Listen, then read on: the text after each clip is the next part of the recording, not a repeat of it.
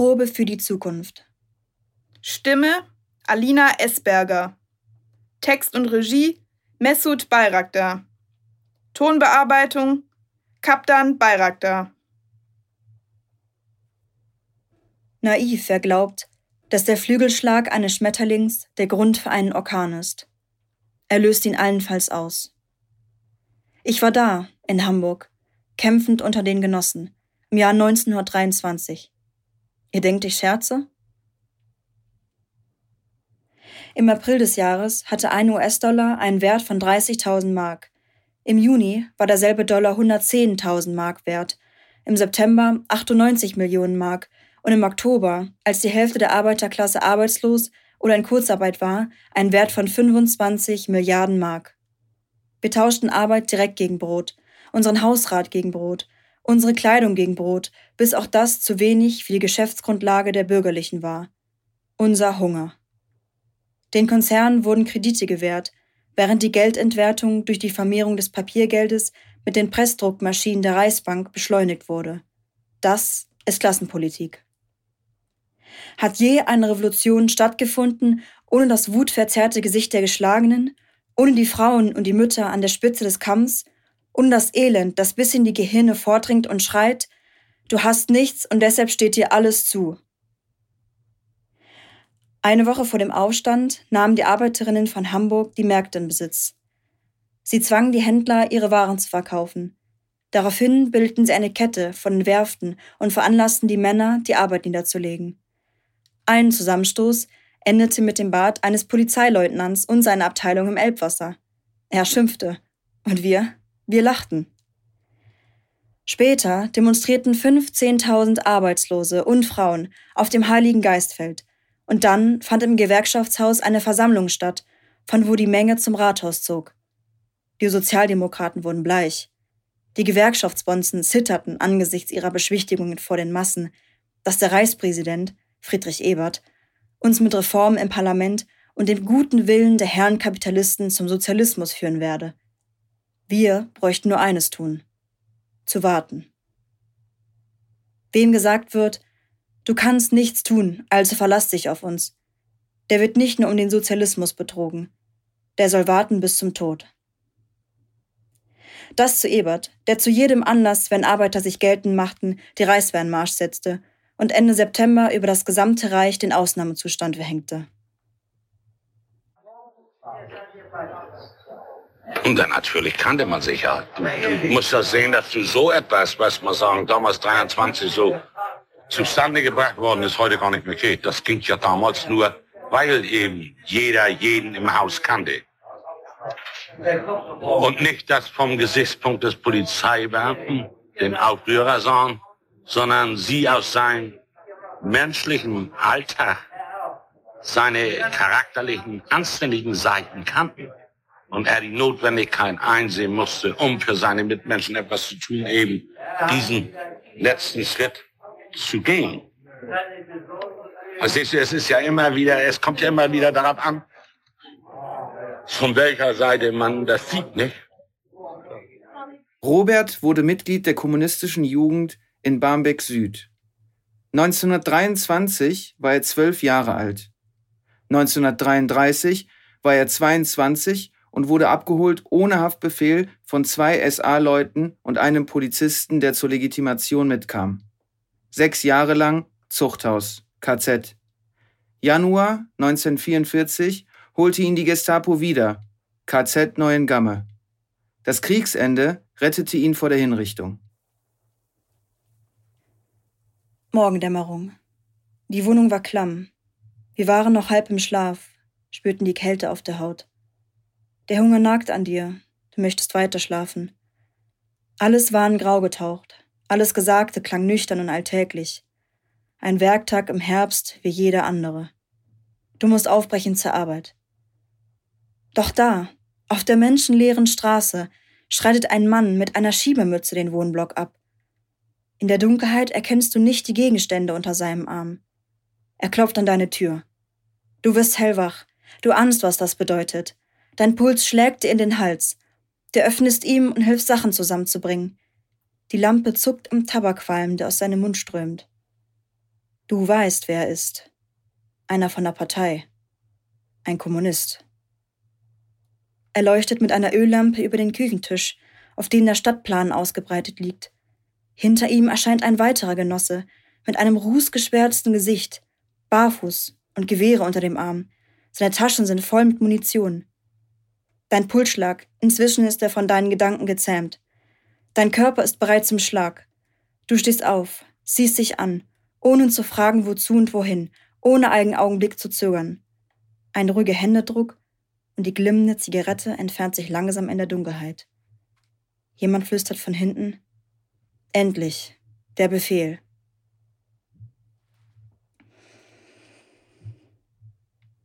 Als der Nebel verschwand und die Sonne in unserem Rücken schien, waren 17 von 26 Polizeiwachen besetzt. Die militärisch dringlichste Aufgabe war gelöst.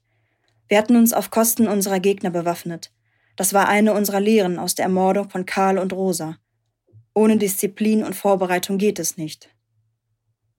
In der kurzen Atempause vor dem Angriff der Polizei schlossen sich uns weitere Teile der Bevölkerung an, von den Ärmsten bis zu einigen Kleinbesitzern. Manche unter uns riefen bereits, wir haben gesiegt. Sie stellten sich den Aufstand als etwas Einfaches vor, etwas Gradliniges, wie den Aufschwung eines Hebekrans, der seine Beute bereits erfasst hat. Wenn es nur so leicht wäre. Die meisten allerdings, allen voran die Erfahrenen, geschult durch das imperialistische Gemetzel, den Aufstand des Spartakus, den Generalstreik gegen den Kapputsch, die Rote Ruhrarmee, die Märzkämpfe in Mitteldeutschland, den Sturz der Regierung Kuno. Vor allem diese Erfahrenen wussten, der Kampf, Teile eines Zusammenhanges revolutionärer Kämpfe und gestützt auf die Zukunft, beginnt erst. Und wenn die Kämpfe in den Vorstädten zueinander finden und ganz Hamburg erfassen, wenn die Kämpfe an der Elbe mit den Kämpfen an der Oder, der Donau, dem Rhein, dem Neckar, der Spree, der Weser und dem Main zusammenfließen, im ganzen Land, wenn die gesamte arbeitende Klasse um ihre und die Befreiung aller Unterdrückten kämpft. Erst dann wird die Möglichkeit eines Siegs in Sicht sein. In dieser Stunde wusste jedoch keiner um die Vorgänge im gesamten Land. Auch die Revolutionäre nicht. Aber auch darauf hatten wir uns durch das genaue Studium der Geschichte aller bisherigen Klassenkämpfe vorbereitet. Hast du einmal den Weg des Aufstands beschritten, so handle mit der größten Entschlossenheit und ergreife die Offensive. Der Augenblick war da. Die Feuerprobe stand bevor. Die Viertel verwandelten sich in Kampfplätze. Barrikaden wuchsen aus der Erde. Mit bloßen Händen rissen die Bewohner die Straßen auf und schleppten Steine heran. Sie sägten die öffentlichen Gärten nieder. Auch die Bäume wurden unsere Verbündeten.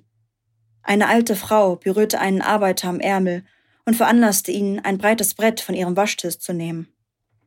Damit war der Tisch dahin. Das Brett fand jedoch seine Verwendung. Quer über die Straßen getürmt, machten die Barrikaden es unmöglich zu erkennen, was dahinter geschah. Wir wurden unsichtbar. Die Barrikade unsere Tarnkappe. Sie waren ein Hindernis für den Vormarsch des Klassenfeinds mit seinen gepanzerten Fahrzeugen. Vor allem lenkten sie die Aufmerksamkeit des Gegners auf sich als die einzig sichtbare Zielscheibe. So stürmte eine Abteilung der Polizei in einer Gasse in Schiffbeck zwei Stunden lang einen leeren Schützengraben. Der Leutnant zückte seinen Revolver und führte seine Leute in die Attacke wie Attila die Hun. Blind in die Luft schießend und mit kriegerischem Geheul fielen sie in die Barrikade ein und fanden nichts. Wir beobachteten die Komödie von den Dächern und Fenstern. Eine junge Arbeiterin konnte sich nicht mehr zurückhalten. Sie rief den Polizisten zu Und? Habt ihr sie erwischt? Wütend gab der Leutnant Schüsse von seinem Revolver in ihre Richtung ab. Verfehlt. Rechtzeitig zog sie ihren Kopf zurück und nun erwiderten unsere Schützen von den Dächern. Verschreckt vom Kugelregen brach die Polizeieinheit auseinander, während der Leutnant aus sicherer Deckung brüllte Ihr werdet euch doch nicht wegen einem Häufchen wild gewordener Arbeiter in die Hosen pissen. Doch den Polizisten war ihr Leben wichtiger. Sie nahmen die Beine in die Hände und rannten davon wie die Hasen auf offenem Feld.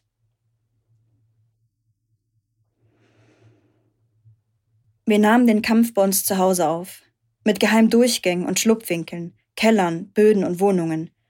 Jedes Fenster eine Schießscharte, jeder Dachboden eine Batterie und ein Beobachtungsposten. Die neue Militärtechnik machte die Arbeiterstadt in ihrer Gesamtheit zu unserer neuen Barrikade. Danach wollten wir gegen die dicht an das Ufer gedrängten Villen und das im Zentrum liegende Hamburger Rathaus an der Alster anrücken. Das war der Plan. Mit den Krallen vom Bauch zum Nacken zum Hirn.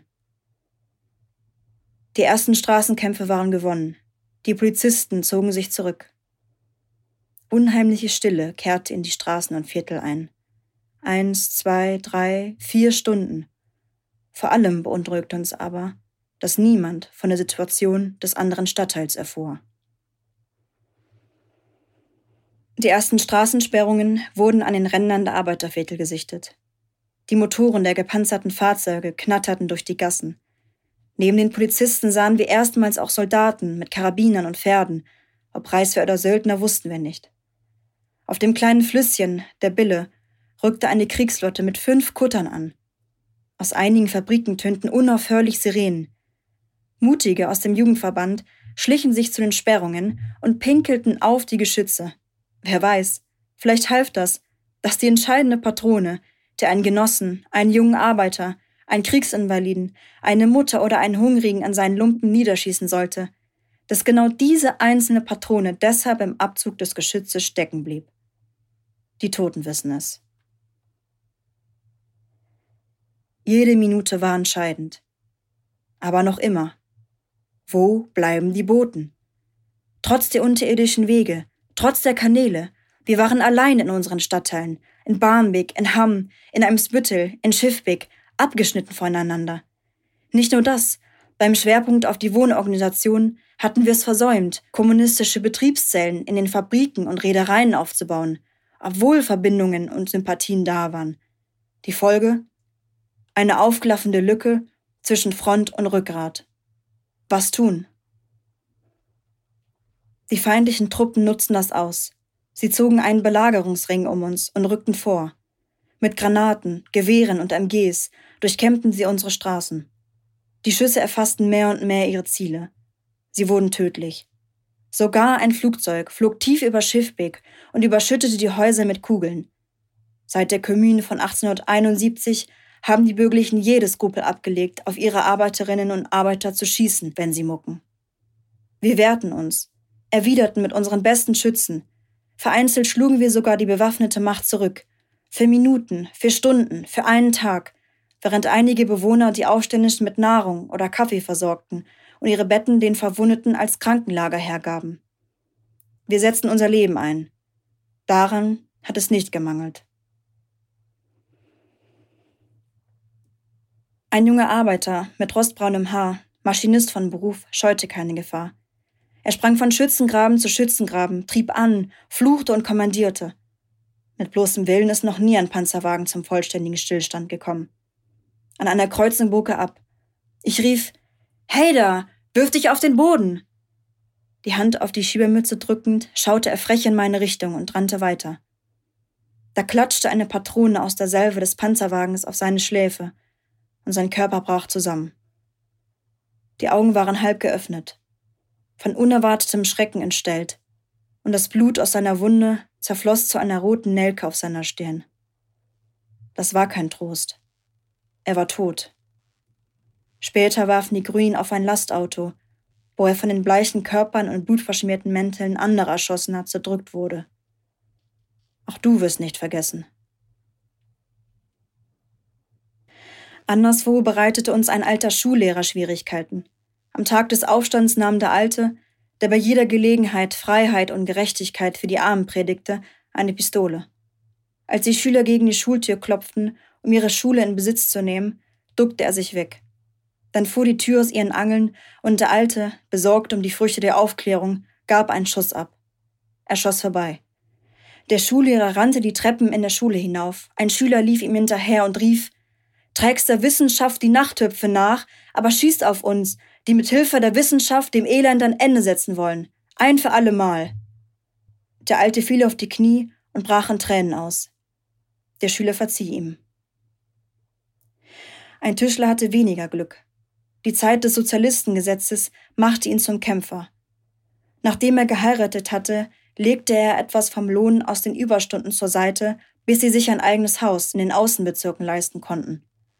Das erste Kind kam zur Welt, ein zweites. Die klassenlose Gesellschaft wurde zur theoretischen Weltanschauung, zum bloßen Gedanken, eingeschlossen im luftleeren Raum.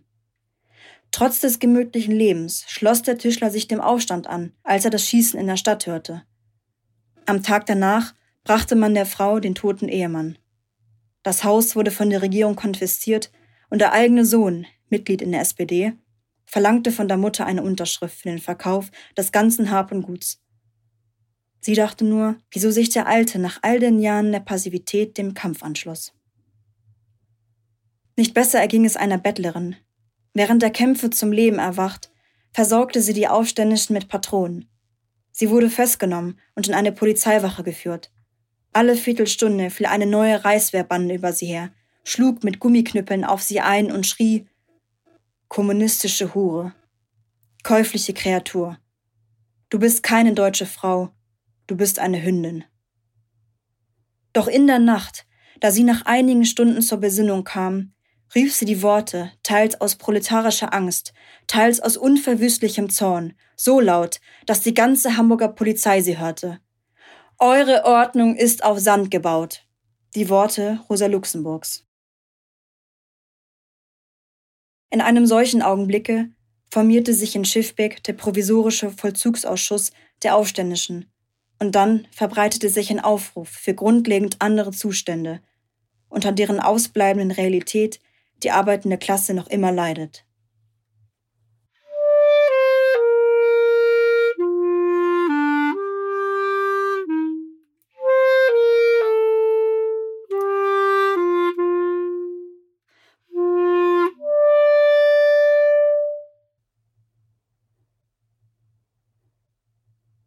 Die Signale verklangen. Im Deutschland des Jahres 1923 blieb das Echo aus. Zu unseren Wunden traten weiteren zu.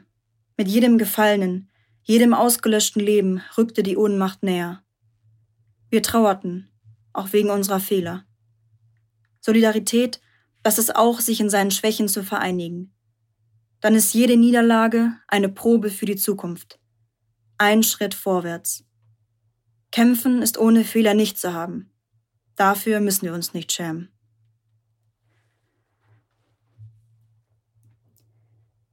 Danach wurde der Belagerungsring zu einer Schlinge. Der Kampf verwandelte sich in eine Verfolgung.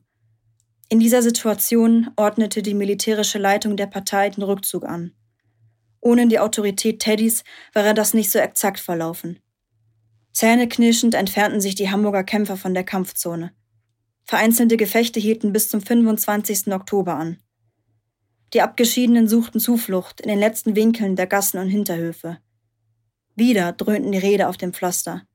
Diesmal nur ein Wagen, beladen mit Zeitungen. Die Gefahr vergessend, in den Zeitungsbündel wühlend, suchten sie jene Worte, auf die alle Klassenkämpfer warteten. Eine Genossin warf fluchend die Zeitung beiseite und ergriff eine neue. Eine andere las, sie wurde weiß im Gesicht. Einer weigerte sich, dem Gedruckten zu glauben und verband seinen verwundeten Unterarm mit dem Papier. Er schüttelte den Kopf. Die Zeitung lügt. Es ist ja gar nicht anders möglich. Wir wurden besiegt. Und die Sieger gaben den Startschuss für den Marsch der Nazis nach Berlin.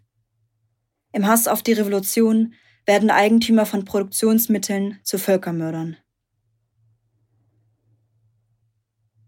Alle Opfer revolutionärer Kämpfe sind bei weitem geringer als die Unsumme der Leiden, die die bürgerliche Klassenherrschaft tagtäglich, stündlich für das Proletariat zusammenhäuft.